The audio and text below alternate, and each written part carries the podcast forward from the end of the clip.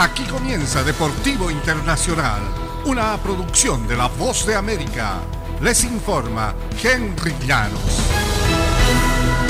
Hoy vuelve la acción del béisbol de grandes ligas y han transcurrido 157 días entre el momento que Freddie Freeman y los Bravos de Atlanta ganaron la Serie Mundial del año pasado y desde aquel día muchas cosas han ocurrido. Un monto récord de dinero gastado en agentes libres, un áspero conflicto laboral que retrasó el día inaugural y quizá lo más impensable de todo, Freeman ya ni siquiera sigue en Atlanta.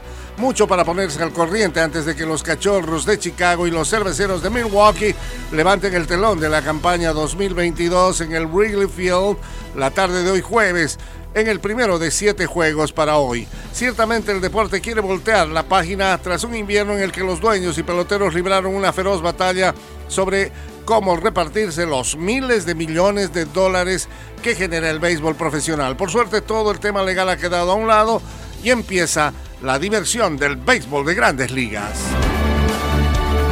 En el fútbol de los Estados Unidos, en la Major League Soccer, Albert Rusnak y Jordan Morris anotaron en el primer tiempo. El uruguayo Nicolás Lodeiro convirtió un penal en el segundo y los Sanders de Seattle se impusieron 3-1 sobre el New York City en la ida de semifinales de la Liga de Campeones de la CONCACAF ayer miércoles. La ventaja de dos tantos en podría lamentar el gol de visitante que permitió al brasileño Thiago Andrade en el primer tiempo.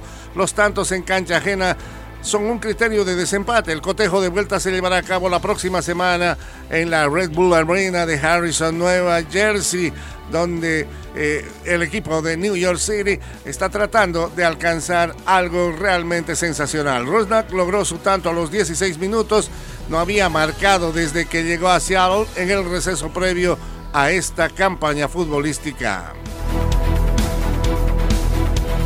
En el fútbol internacional, Karim Benzema en la Liga de Campeones vale por tres, pues el artillero francés confirmó su segunda tripleta consecutiva con el vigente campeón Chelsea como la nueva víctima de su genio y pegada demoledora para que el Real Madrid se llevara una victoria de 3-1 ayer miércoles al abrir la eliminatoria de cuartos de final en Stamford Bridge.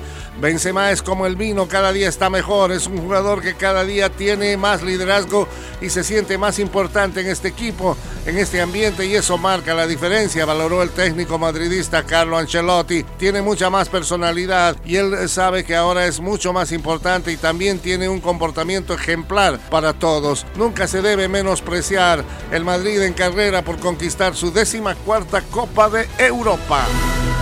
Y hasta aquí Deportivo Internacional, una producción de La Voz de América.